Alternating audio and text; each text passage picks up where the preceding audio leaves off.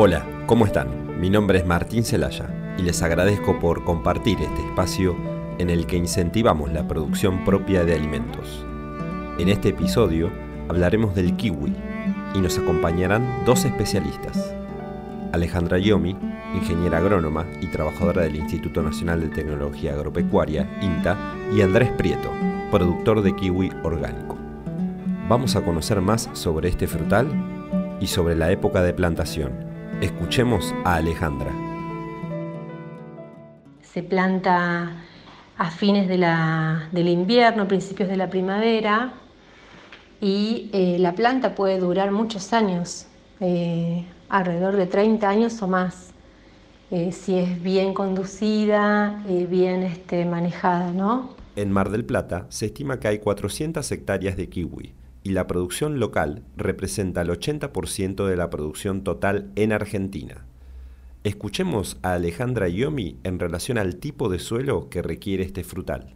Tiene que ser profundo, no tiene que, em, que encharcarse, o sea, tiene que ser un suelo eh, que esté, tenga algún mínimo desnivel ¿no? para que no se junte agua y se, puedan, se pudran de esa manera las raíces.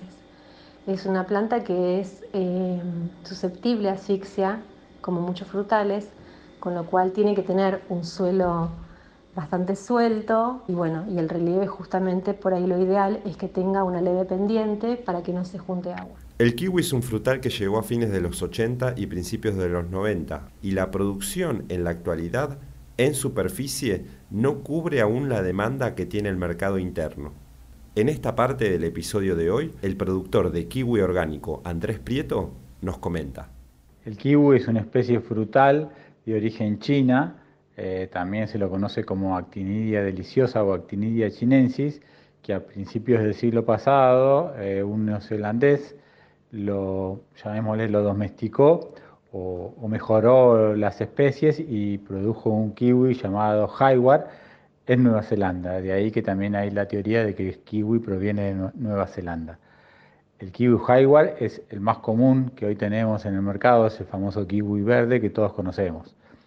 A su vez, ahora también en el mercado, principalmente en los mercados europeos, existe eh, otra variedad de kiwi que tiene color amarillo y se está experimentando a nivel todavía mucho más experimental kiwis de variedad de color rojo.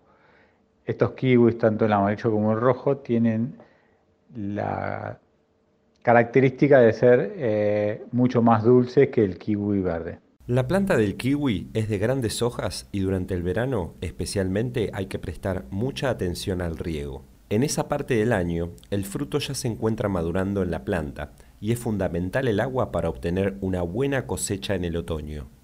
Escuchemos a Andrés que cuenta algunos detalles sobre el riego y esta planta. En condiciones normales la planta necesita unos 20 litros de agua por día, hablemos de noviembre a, marzo, abril, todo dependiendo de la cantidad de lluvia que hemos tenido.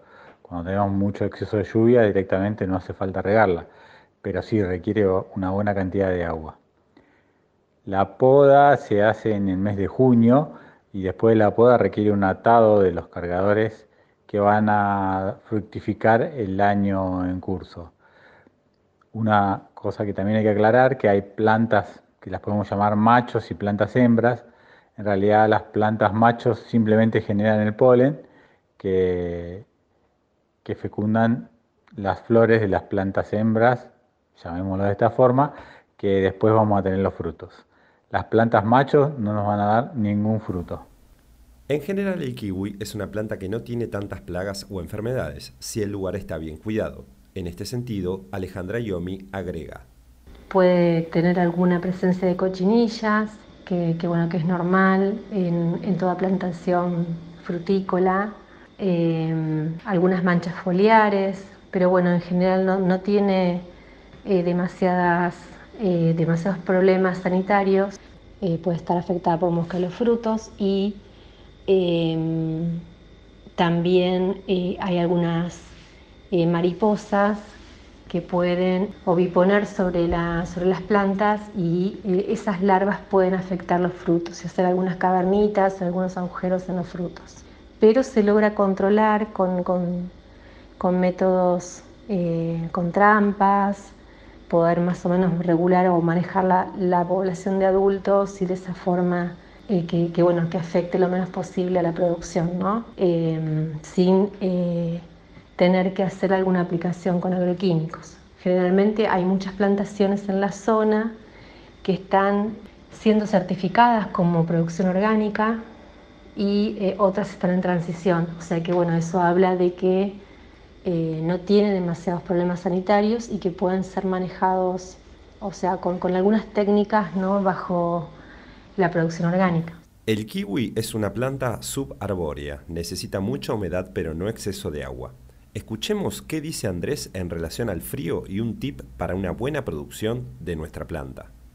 Que en invierno tener entre alrededor de 500 a 700 horas frío. Esto quiere decir que, que la temperatura baje por debajo de los 5 grados durante esa cantidad de horas entre los meses de junio y agosto.